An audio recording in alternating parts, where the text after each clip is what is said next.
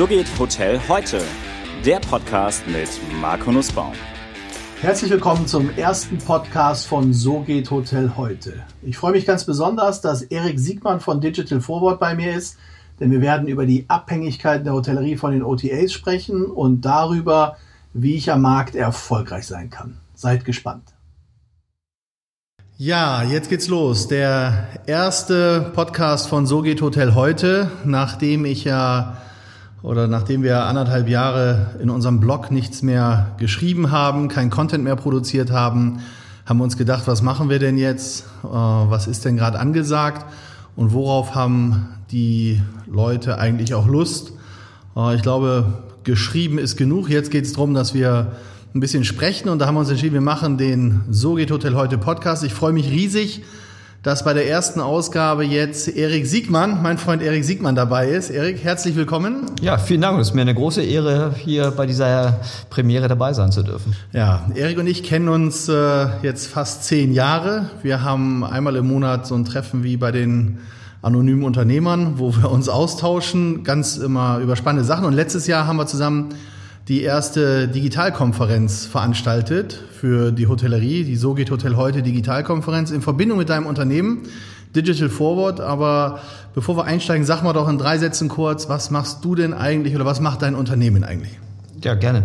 Äh, unser Unternehmen hilft größeren, aber auch mittelgroßen Unternehmen bei dieser digitalen Transformation von Marketing-Maschinenräumen. Äh, die meisten, die, gerade der äh, größeren Unternehmen haben ja ihre digitale, ihre Marketingorganisation in der analogen Zeit äh, angelegt und die digitale Welt bringt ja ganz andere Herausforderungen. Da helfen wir beim Umbauen und Umrüsten und beim Aufrüsten. Okay, ja, das hört sich spannend an.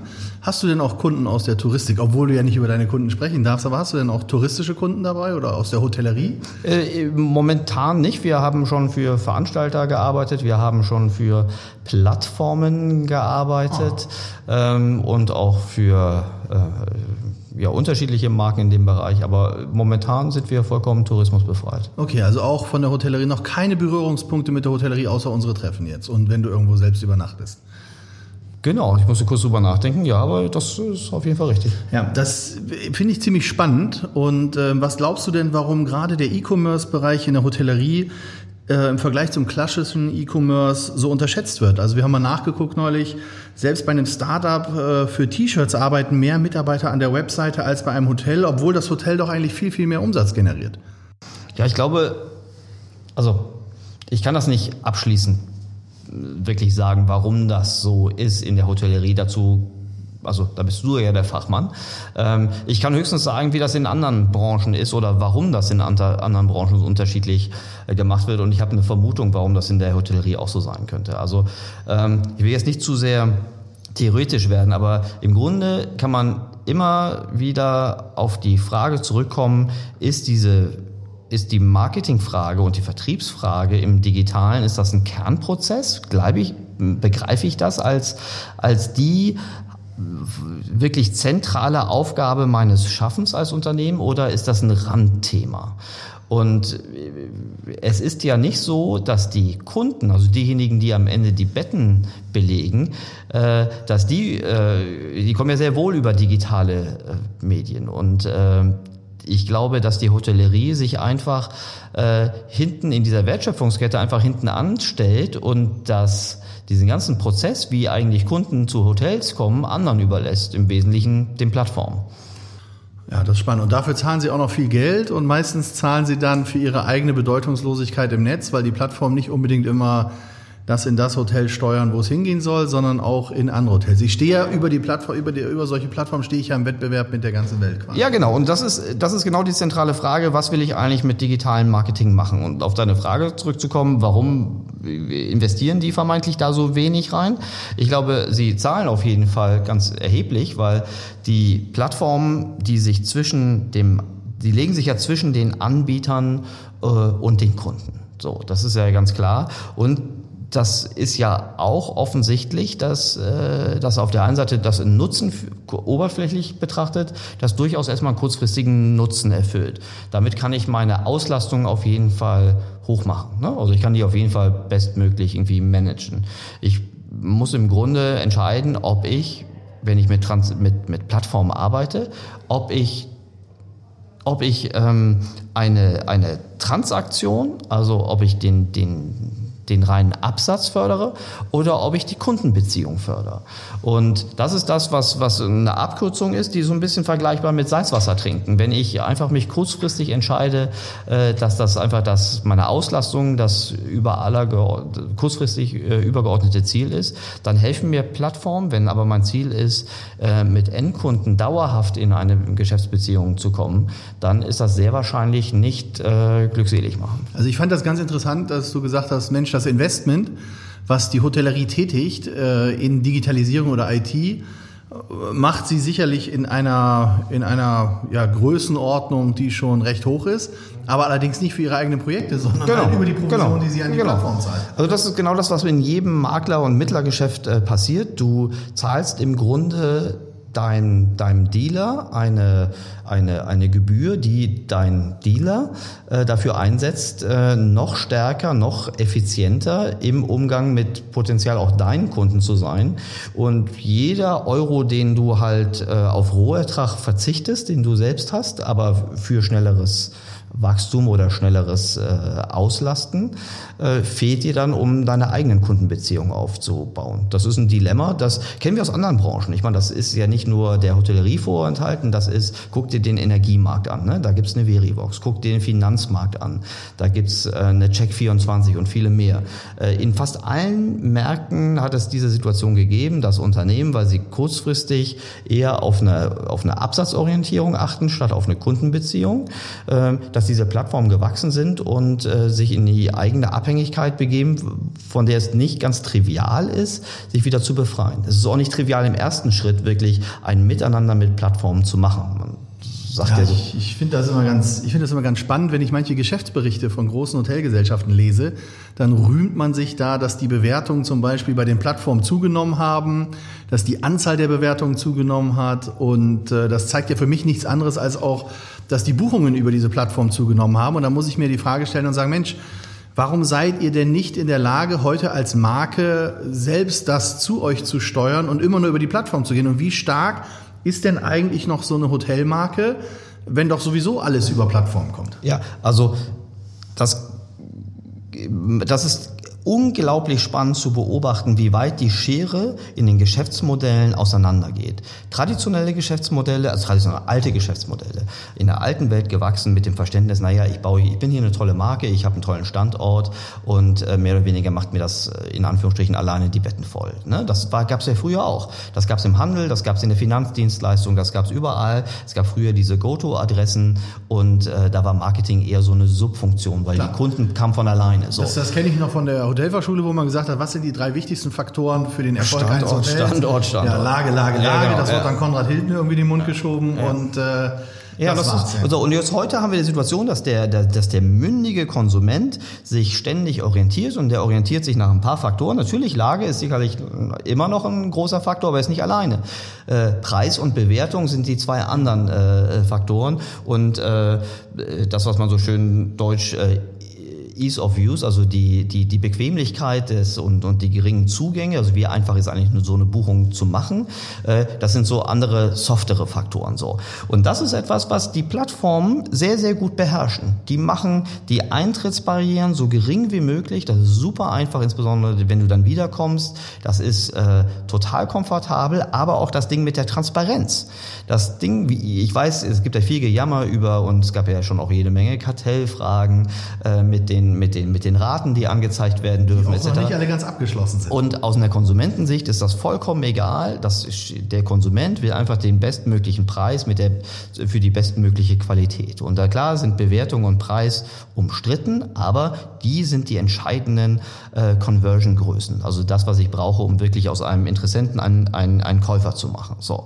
Und das machen die Plattformen hervorragend gut. Und alle anderen Systeme haben auch nicht schlecht mit Intransparenz gearbeitet. Und da kann sich die Hotellerie genauso wie äh, Mobilfunkerversicherung, you name it, alle, die jetzt von Plattformen total abhängig sind, echt ins, also können, können sich wirklich äh, den Spiegel selbst vorhalten. Diese Intransparenz ist etwas, was der Kunde noch nie gut gefunden hat, was er schon immer geahnt hat und was er jetzt natürlich brutal abstraft. So und das ist umzudrehen, auch von den Steuerungsgrößen. Du sprachst vorhin von den Geschäftsberichten. Ja, ich weiß, das war in den 2000ern auch im E-Commerce total toll zu sagen, wie wichtig und erfolgreich man auf Google ist. Äh, Gleiche gilt jetzt auch für Amazon, wenn du Herstellermarke bist. Der Punkt ist nur, ähm, das hat sich längst gewandelt. Wir haben leben jetzt in einer Welt, wo die Plattformökonomie nicht irgendwie ein, eine, eine, eine, eine Dispo, Disputie der Dystopie der, der, der Zukunft ist, ähm, sondern einfach allgegenwärtige Gegenwart.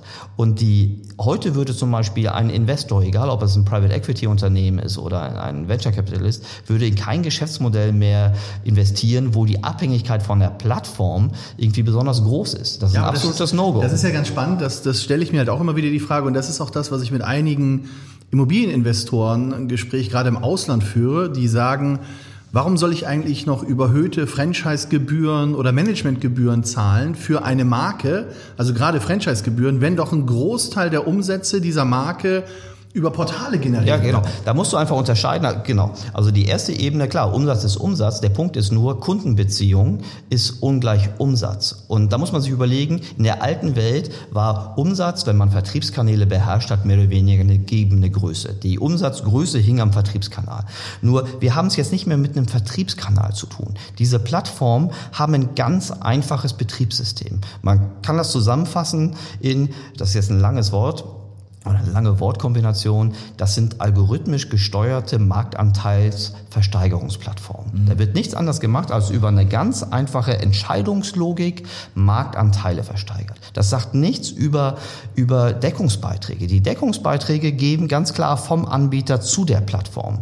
Aber auch, es gibt hier kein Privileg. Ich kann nicht sagen, so wie in der alten Welt, hey, ich bin der Größte am, am, am, am, am Platz, ich habe die besten Konditionen bei dir.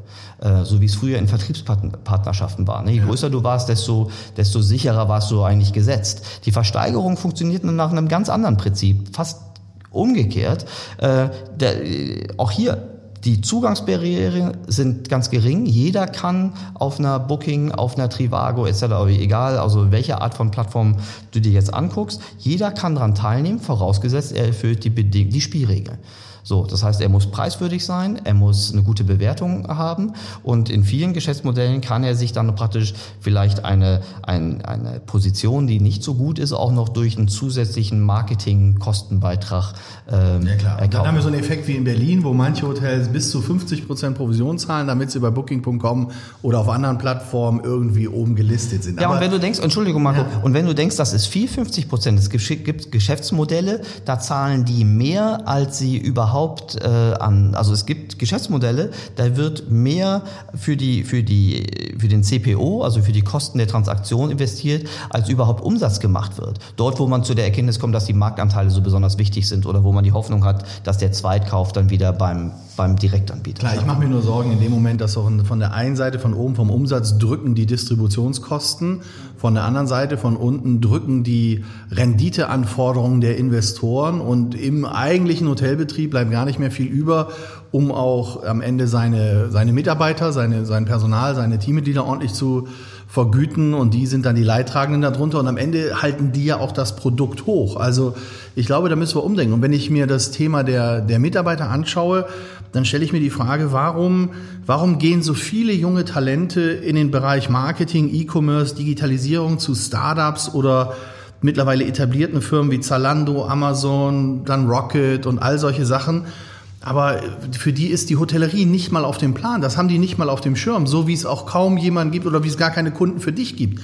Also anscheinend scheint ja immer noch die Digitalisierung, das, das alles gar nicht so richtig angekommen zu sein in unserer Branche.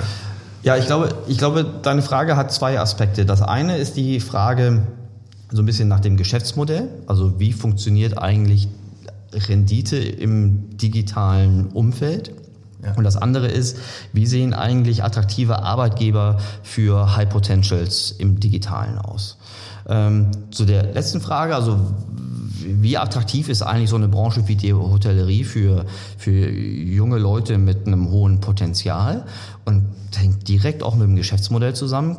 Klar, die offensichtlichen Faktoren sind, sind solche Sachen wie äh, das, äh, das Gehaltsniveau, äh, die Arbeitszeiten etc. Und das, das ist eben, klar, das äh, ist natürlich ein riesen komparativer Nachteil zu anderen Branchen, die da einfach mehr mitbringen können.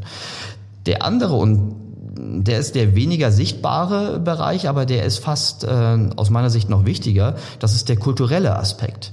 Ähm, die gerade diese High Potentials, die wissen ganz genau, dass sie ihren Marktwert nur halten und steigern können, wenn sie in Unternehmen unterwegs sind, wo sie ihr Wissen auch wertbringend einsetzen können. Und wertbringend nicht nur fürs Unternehmen, sondern auch wertbringend auch für sich. Mhm. Und das ist etwas, was die Arbeitgeber der alten Welt überhaupt nicht durchholen, weil sie vermutlich immer noch denken, boah, das ist, ähm, Arbeitsplätze sind das knappe Gut. Das ist Blödsinn. Ja, manche sind ja in unserer Branche, glaube ich, immer noch auf dem Standpunkt, dass sie sagen, der darf dankbar sein. Ja, genau genau, der bei uns genau. arbeitet und dann ein Zeugnis von uns bekommt. Das, das Denken gibt ihm ganz einen guten Start in die Welt. Und da seid ihr nicht alleine. Das denken im Grunde alle Marketing-Systeme, die noch aus den 80ern und 90er Jahren geprägt wurde, wo man irgendwie noch das Gefühl hatte, man muss sich, also äh, war ja auch de facto so, dass wir eher äh, Arbeitsplatzmangel hatten. Jetzt haben wir also Human Resources der Hotellerie noch auf dem Stand der 80er. 90er. Ja, aber das ist überhaupt keine Seltenheit. Dass, dass, dass, dass äh, unklar ist, wo hier eigentlich das knappe Gut ist. Und das knappe Gut sind ganz klar äh, motivierte, intelligente Menschen, die bereit sind, solche Prozesse wirklich mitzugestalten und weiter äh, auszufüllen. So. Und wenn ich, wenn ich mich kulturell nicht auf diese Menschen einstelle und zudem auch noch so, so Nachteile habe, wie dass ich eigentlich ein total kostengetriebenes äh, Unternehmen bin, also möglichst die Kosten niedrig halte und, und eher mit Druck statt mit Motivation zu arbeiten. Was, dann mehr der, was der Klassiker in der Das scheint so zu sein, ja, genau. Und das ist, das ist genau das Gegenteil von dem, was, was, was diese High Potentials heute suchen. Die suchen äh, die Möglichkeit, wirklich ihre, diese neuen Konzepte auf die Erde zu bringen. Die wollen natürlich auch Anerkennung und die wollen neben, neben der Motivation, äh, die wollen auch eine Kultur haben, wo bei in Entscheidungsprozessen zum Beispiel nicht einfach nur die Hierarchie bestimmt, sondern wo derjenige ähm, praktisch die, die Entscheidung fällen kann oder dessen Entscheidung wirklich gestützt wird, der das beste, möglichst datengetriebene oder faktische Argument bringt und nicht einfach nur derjenige, der der älteste oder der ranghöchste im Raum ist. Und das ist etwas, was äh, auch kann man viel drüber schimpfen, aber was Startups oder jüngere Unternehmen viel, viel besser äh, beherrschen als die Unternehmen, die ihre Prägung noch so aus den 80er, 90ern mitgebracht haben, weil die arbeiten mit so einer Art Negativselektion. Ja, schaue ich mir jetzt an, wer im direkten Umfeld der Hotellerie im Wettbewerb ist, dann blicke ich gerne immer auf WeWork oder Design Office. Ja? Also der klassische Tagungsraum hat irgendwie ausgedient und ich sehe extrem viele Firmenkunden auch, die ihre Tagungsräume bei Unternehmen wie WeWork oder Design Office oder ähnlichen eben buchen. Ja. Jetzt stelle ich mir die Frage, wird es irgendwann ähm, aus dem Valley oder von irgendeinem aus der reinen Online-Welt ein Produkt geben, was auch in der, ja, was, was so eine, was so eine Größenordnung wie WeWork erreicht, was ein Hotelprodukt ist und dann einmal komplett durchskaliert wird. Ich meine, Airbnb hat es uns auf der einen Seite vorgemacht, ist aber nicht richtig in die Produkte gegangen, sondern ist die Plattform, sie machen jetzt die ersten Apartments in Florida fertig, das ist mhm. total spannend.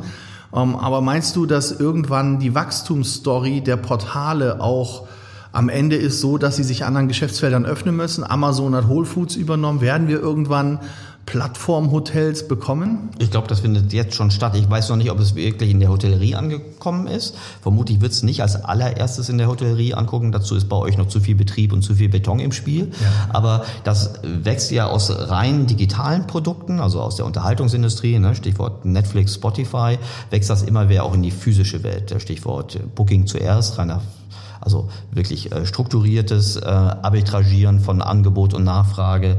Und äh, mit Airbnb war es ja auch nochmal das, das organische, in Anführungsstrichen damals organische Angebot, ähm, was auch gemakelt wurde. Ne? So und die ähm, Die WeWork sind aus meiner Sicht ein gutes Beispiel, wie ein Player einen Markt reorganisiert hat mit eigenen Assets, äh, die früher ewig lang so vor sich hin düppelten. Weil das, das Angebot, hier mal Stichwort Regus, das gibt's ja irgendwie schon, also, boah, also das kenne ich seit den 80er Jahren irgendwie. So und die und äh, die haben ja eine Kombination aus einem aus einem Dienstleistungsprodukt, aber auch mit Dienstleistungsprodukt und die Kapitalgewinnung, die sind ja mit irrsinnig hohen äh, Börsenkapitalisierungen unterwegs, weil sie halt auch eine Fantasie schaffen, äh, wo der, wo der Markt bereit ist, für entsprechend zu zahlen. Ja, aber es ist irre, wenn ich mir angucke, es gibt mittlerweile Kunden der Hotellerie, die buchen einen Tagungsraum bei WeWork oder ja. in einem anderen Office Center ja, genau. und gehen dann her und sagen, na gut, wir müssen aber irgendwie unsere Budgets erreichen und springen dann für die Übernachtung in ein Hotelprodukt, was keine Tagungsräume hat, ein ja. Economy-Produkt wie Motel One ja. und kombinieren diese Dinge miteinander. Das wäre vorher undenkbar. Ja, aber gewesen. ist ja auch viel, also erstens ist es viel einfacher, das zu tun. Überleg doch mal, wie dieser Prozess heute im traditionellen Seminargeschäft lief. Das ist auch ein Albtraum. Mal ganz nebenbei sind auch diese Seminarprodukte der Standard-Hotelketten auch ein mittelschwerer Albtraum.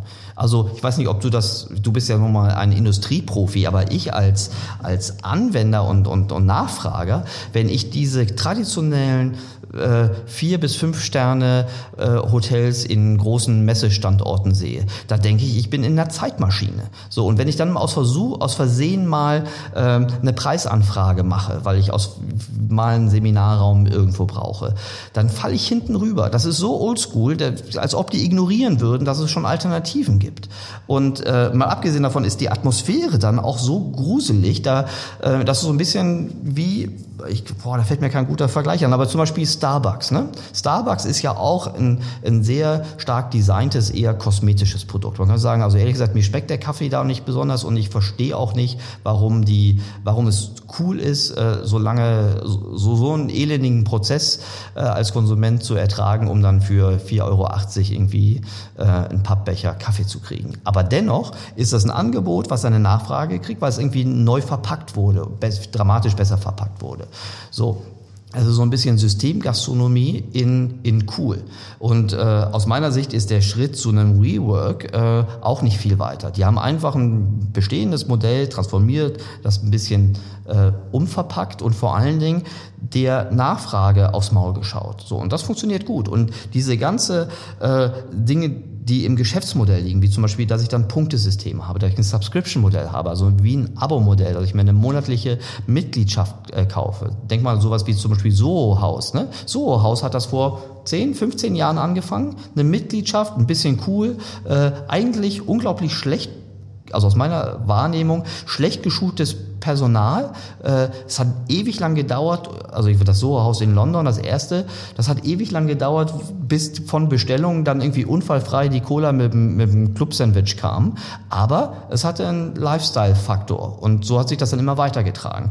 Ich glaube, dass wir auch in der Hotellerie, also wenn das Business jetzt nicht mehr arbeiten heißt, sondern wenn das Business schlafen heißt. Ich glaube, wir werden da, vielleicht gibt's das schon, wir werden Abo-Modelle für Schlafen kriegen. Das kann ja nicht so schwer sein für einen Anbieter, der Kapazitäten bündelt und anders als es über die Booking.coms dieser Welt zu schleusen, ich sage, okay, du möchtest drei Packages haben, klein, mittel, groß, äh, entspricht drei, fünf oder 15 Nächte äh, pro Monat und dann kannst du entsprechend zahlen und du hast einen gewissen Standard, du hast einen gewissen Lifestyle und du musst dir nicht lange drüber nachdenken, ob du heute Citizen M oder Motel One machst, sondern du kannst dann, sagst dann einfach bei dieser, bei diesem neuen Play, überall an, keine Ahnung, 80 äh, Metropolen auf dieser Welt kannst du da mit einem super Top-Notch-Standard absteigen, ohne dass du dich drum kümmern musst. Ich glaube, dass den Effekt, den wir bei, bei Spotify, bei Netflix, bei WeWork haben, dass wir das in mehr oder weniger alle Wertschöpfungsbereiche erleben werden und da gehört die Hotellerie genauso zu. Also was, wenn wir das mal zusammenfassen, was glaubst du denn, wohin sollte sich die Hotellerie beim Thema der Digitalisierung am schnellsten entwickeln oder weiterentwickeln? Also ich jetzt? glaube, erstmal muss man anerkennen, dass die Digitalisierung erstmal kein nicht nur positive Nach Nachrichten hat. Die Digitalisierung hat für viele Marktteilnehmer schlechte Nachrichten, weil sie es mit mündigen Konsumenten zu tun hat, die Leistungen sehr gut vergleichen können. Und alle diejenigen, die in der Vergangenheit ein durchschnittliches Produkt mit einem hohen Markup verkaufen konnten, die werden dadurch abgestraft, weil das werden sie in, im Sinne von Bewertungen, äh, die durch durchschnittlichen Service oder durch, durch Investitionsstau zustande gekommen sind, werden sie einfach spüren. Also, also das heißt, das heißt ja, wenn ich heute angucke, wie die meisten Hotelgesellschaften oder Hotels auch arbeiten, dann probiert dort jeder, das ist aus einem, aus einem Optimum, was sie haben, das meiste rauszuholen. Genau. Also es geht alles nur noch, oder in der Vergangenheit ging es sehr stark über die Effizienzsteigerung. Ja. Es hat sich kaum jemand Gedanken darüber gemacht, wie kann ich meinen Umsatz erhöhen, wie genau. kann ich mein Unternehmen zukunftsweisend ja. ausrichten, wie kann ich ja. innovativ sein. Nein, es ging darum, Kosten zu sparen, die Bottomline zu managen, um dann das Ergebnis nach oben zu treiben. Dann ist aber jetzt aus deinen Aussagen, der mittel, mittlere Effekt ist ja dann, dass sagen, die werden nicht am Markt bestehen Transparenz, können. Transparenz ist, die, sind, ist, ist das Gift für diejenigen, die früher eine starke Vertriebsmarke hatten, wo sie ganz genau wussten, also hier ist, wir sitzen hier gerade in der Hamburger Innenstadt, ne? ich habe hier ein Renaissance auf der einen Seite und ich habe ich hab ein Marriott auf der anderen Seite, ich habe jede Menge andere, ich habe das Hyatt da drüben an der Mönckebergstraße, ich habe hier jede Menge äh, klassische Brands, wo ich schon von außen draufschauen sehen kann, die haben vor allen Dingen, die machen einen Teil ihrer Kapazität voll, weil sie äh, große Vertriebspartnerschaften mit Mittlern äh, haben, der alten Welt, aber weil sie auch stehende Deals haben mit äh, was immer, Loyalty, Airlines, was auch immer. Ne? Sie haben aber auch selbst ein Loyalty-Programm, was ja, genau, sehr stark ist. So, genau. Aber das, äh, genau, aber das hat einen endlichen Nutzen. So. Und meiner Beobachtung sind diese Marken, die früher so stark im Vertrieb waren oder teilweise äh, funktioniert das ja noch, äh, mit einer ab, aus meiner Sicht abnehmenden Tendenz, weil auch der, der sagen wir mal, kostenunsensible Corporate-Kunde muss sich irgendwann mal Gedanken machen, ob er nicht einfach, wenn er, äh, es gibt die klassische, äh, also die traditionelle Klassifizierung, es gibt aber auch halbwegs unfallfreie Bewertung auf Portalen, ob ich, wenn die Preisschwelle wirklich arg weit auseinander ist, ob ich nicht einfach auch in andere Standards äh, investieren kann. Ich glaube, das findet heute schon statt. Äh, das ist halt ein langsamer Prozess. Aber für diese Unternehmen, ich da reingehe, Beispiel, ich war neulich in Bad Homburg an einem, äh, in einer klassischen Kette, in einem, an einem Kurhaus äh, gelagerte große Kette, ich weiß gar nicht, ob wer jetzt gerade der Gesellschafter ist bei euch. Ich kann es mir denken. Geht das okay. ja so. So bin ich hinten rübergefallen. Also warum habe ich erstmal dieses Produkt gewählt? Mehr oder weniger so ein bisschen gedankenlos gesagt habe, okay, das kann schon nicht so schlimm sein, obwohl ich die Bewertung, ich habe über Booking.com äh, gebucht, weil das wirklich für mich das Einfachste ist. Ähm, und ich habe so ein bisschen die schlechte Bewertung ignoriert, weil ich den Standort kannte, gesagt, okay, da kann ja eigentlich nicht schief gehen. Also ich war schon lange nicht mehr in so einem Hotel, das bin ich hinten rübergefallen, was die für einen Investitionsstau in diesem Hotel hatten. Jetzt habe ich den Preis verstanden. Aber äh, das würde ich heute nie wieder machen. Ich würde heute der Marke, ich persönlich, und ich kann das bei, bei vielen anderen äh, Projekten, wo ich die Zahlen von innen kenne, nachvollziehen, dass irgendwann die Bedeutung einer Marke nicht mehr der eine, eine zu, einer zu schlechten Bewertung als Kompensation dient. Das heißt, selbst wenn du, egal, you name it, ein Maritim bist ähm, und du bist mehr oder weniger preislich im Durchschnitt von drei, vier oder vielleicht auch fünf Sterne Hotels, wenn deine Bewertung bei einer 7,9 ist, langt dein Name nicht mehr. So, und das ist etwas, was. Aber das ist ja, das ist ja jetzt auch keine Neuigkeit. Das ist, also, das ist die Professoren in Cornell haben schon immer gesagt, es gibt eine Korrelation zwischen deinem Preis, den du am Markt erzielst und ja. der Anzahl und der Qualität der Bewertung, die du hast. Ja, aber die Bewertungen waren früher nicht immer gleich im Entscheidungsprozess Prozess für den Konsumenten äh, mit einziehbar. Okay. Heute bei Booking.com hast du genau recht, so wird ja auch sortiert. Ne? Ähm, was ich nur sagen will, aus unternehmerischer äh, Perspektive ist so die Frage, wie lange kann ich mir eigentlich so einen Investitionsstau äh, leisten? Weil ich verzichte natürlich, diese niedrigen Preise bedeutet ja auch, dass ich auf Rohertrag verzichte. Ähm, egal über wen ich verkaufe. Aber wenn ich im Grunde meine, um meine Auslastung gewährleisten zu können, weil ich so eine miese Bewertung habe, äh, die Preise so sehr absenken muss, dann führt das dazu, dass ich in eine Spirale reinlaufe, dass ich dann auch immer weniger äh, Material habe, um, um meinen Investitionsstau, den ich äh, offensichtlich habe, wieder aufzulösen. Klar, ich glaube, wenn wir Investitionsstau sprechen, über Investitionsstau uns unterhalten, dann ist das Thema bei uns in der klassischen Branche immer noch der Investitionsstau in die Hardware, also Ja. in den Teppich, in die Tapete, Genau. in die Einrichtung. Ja. Schaue ich mir aber mal die Webseite von vielen Unternehmen und Marken an, gerade aus unserer Branche, da muss ich sagen, gibt es da auch einen ganz erheblichen Investitionsstau. Und ich frage mich, was denn geschehen muss, damit endlich mal begriffen wird, dass auch dort rein investiert werden Ja. muss und dass ich da, um im Wettbewerb zu bestehen, einfach auch mal, ja, auch mal aktiv werden Ja, muss. Ja? ich glaube, ich, ich kenne das aus anderen Branchen ganz deutlich. Ich habe das oft festgestellt, dass die Unternehmen teilweise selbst nicht an ihre eigene Fähigkeit glauben, Direktbuchungen oder Direkttransaktionen zu generieren.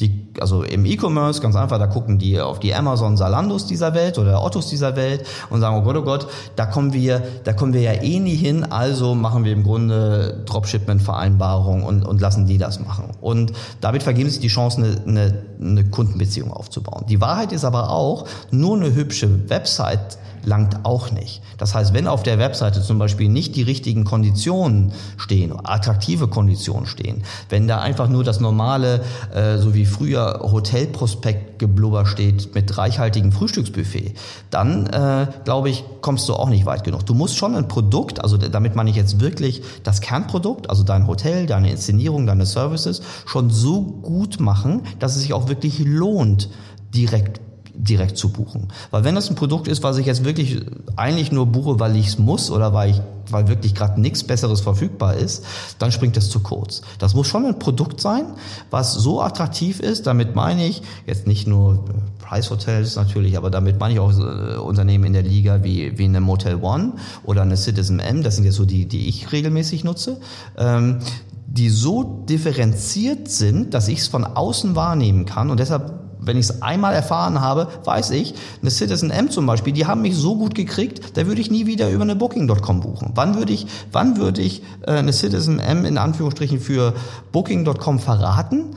Eigentlich nur, wenn, wenn Booking.com mir einen deutlich besseren Preis bietet äh, als Citizen M6. Jetzt sind die, sind die Damen und Herren da schlau genug, um so einen Fehler nicht zu machen. Deshalb werden sie mich jetzt nicht mehr verlieren. So, aber das ist eine Strecke. Webseite auf der einen Seite, Buchungskonzepte äh, auf der anderen Seite, aber auch ein Kernprodukt, was so würdig ist, dass ich als Konsument Lust habe, da eine direkte Kundenbeziehung zu haben. Ja, und das ist, da sind wir wieder bei der Eingangsfrage. Warum arbeiten so viele Leute in den Startups an einer Webseite, im Hotel überhaupt nicht? Und warum managen wir alles nur in der Branche über die Kosten, Ja.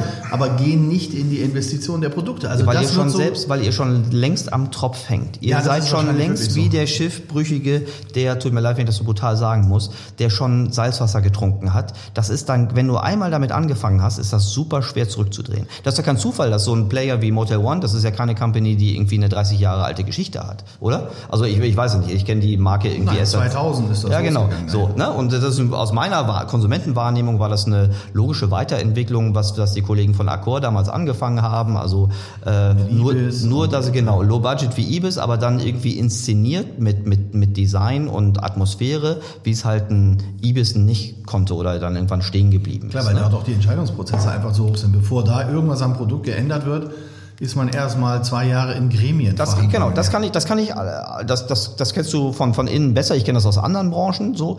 Aber die, die Besonderheit da ist, dass sie ihre, anders als die Salzwasser trinkenden Plattformabhängigen, dass, dass die angefangen haben, in die direkte Kundenbeziehung zu investieren. Die sind also nicht der Versuchung äh, unterlegen, dass sie äh, ihre Raten verramscht haben. Die haben für mich eine erkennbare Preispolitik, wo ich ganz genau weiß, ich werde nicht verraten, wenn ich bei denen direkt buche. Ich kann auch im Jahr 2019 noch an einen Hotelcounter rangehen als Direktbuchender und krieg nicht die Rate, die ich bei Booking.com oder bei hier Stay Overnight, also diesen ganzen Instant-Dinger äh, da habe, äh, weil deren Prozesse nicht drauf angelegt sind. Ich will ja noch nicht mal weniger als die Booking.com. Ich will einfach nur die Preis, die, die Best Available Rate kriegen oder wie immer das bei euch Ja, aber das, hat, äh, da So. sind ja einige Hoteliers jetzt draufgesprungen und das merkt auch Booking.com. Dadurch haben sie Booking Basic eingeführt. Sie Sie ziehen sich also jetzt überall aus dem Netz die ganzen Raten, die ein Hotel anbietet Ja. und präsentieren das auf ihrer Plattform, um dahin zu kommen, dass sie dem Ja. Gast immer noch den niedrigsten Preis geben. Also somit Ja.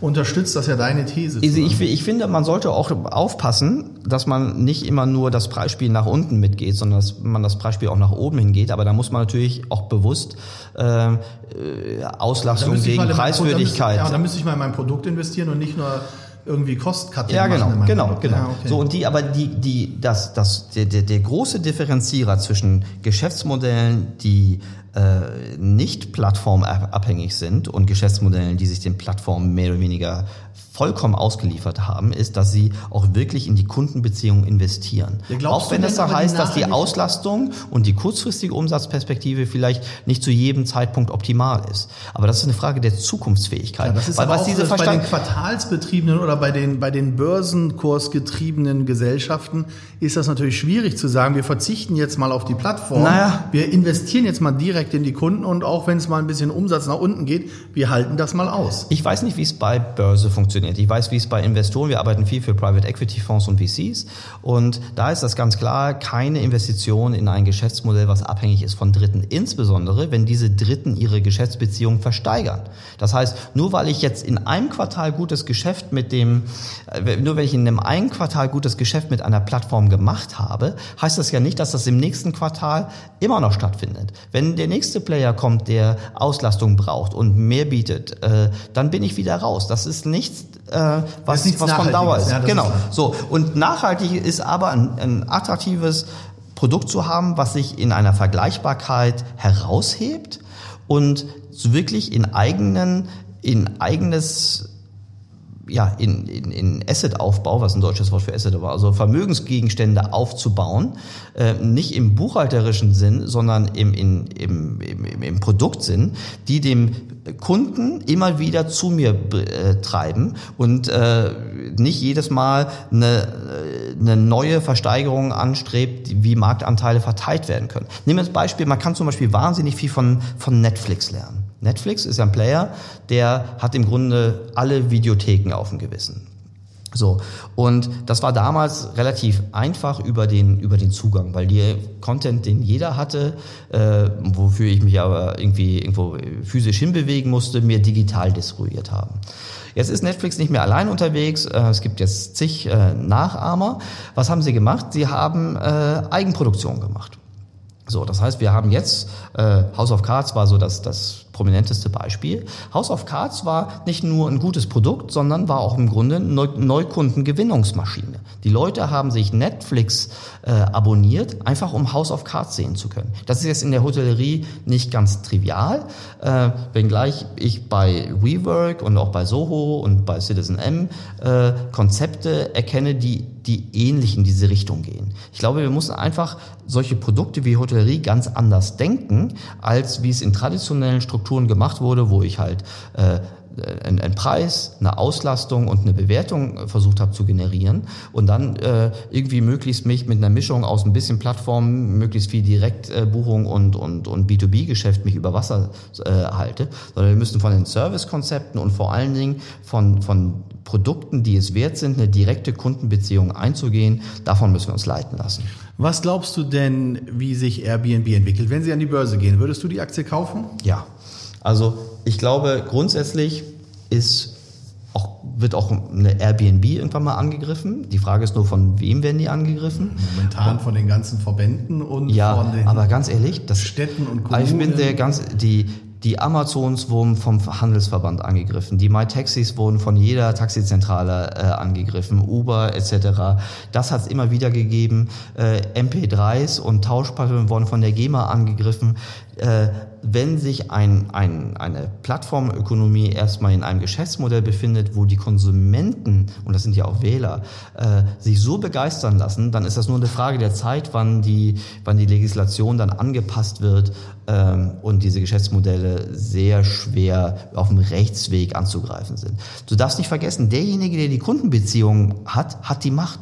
Da könnt ihr, also Verbände, ich kenne deine Verbände jetzt nicht so, aber die Einzelhandelsverbände, die, die klassischen Verbände, die damals oder bis heute noch gegen Amazon versuchen anzutreten, das das ist, wenn man sich rein den monetären Effekt anguckt, eine Lachnummer.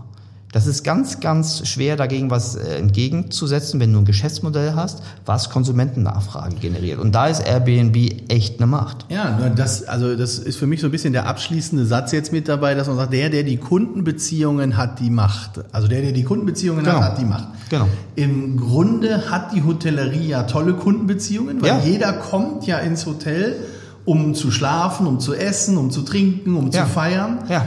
Uns ist es anscheinend aber nur nicht gelungen, diese Kundenbeziehungen auszuweiten und in die digitale Welt zu bringen. Und das, Das- müsste die größte Herausforderung Das sein. ist, das ist so phänomenal. Ihr lasst Leute ja an praktisch sehr privaten Momenten. Ihr unterstützt Leute in sehr privaten Modellen. Ihr, ihr, ihr wascht deren Wäsche, ihr putzt deren Schuhe, ihr bringt den Frühstück. Äh, ihr seid eigentlich sehr dicht am Menschen dran. Aber äh, heute können Algorithmen von anonymen Plattformen diese Kundenbeziehung zumindest besser verlängern als der der klassische Hotelier vor Ort. Und da, glaube ich, muss man ein ganz einfaches Umdenken hinlegen, dass man in, mehr in den in die nächste Buchung, die der Kunde bei mir direkt macht, investiert und alles ermöglicht, dass diese Buchung direkt stattfinden kann und dass es nicht einfacher und attraktiver ist, über Plattformen zu laufen. Also sind wir im Grunde so nah, aber doch so fern unseren Genau. Kunden Aber- gegenüber. Das wird sich bestimmt ändern müssen. Und diejenigen, die das nicht ändern können, die werden mittelfristig aus dem Markt rausfliegen, da bin ich ganz sicher. Super.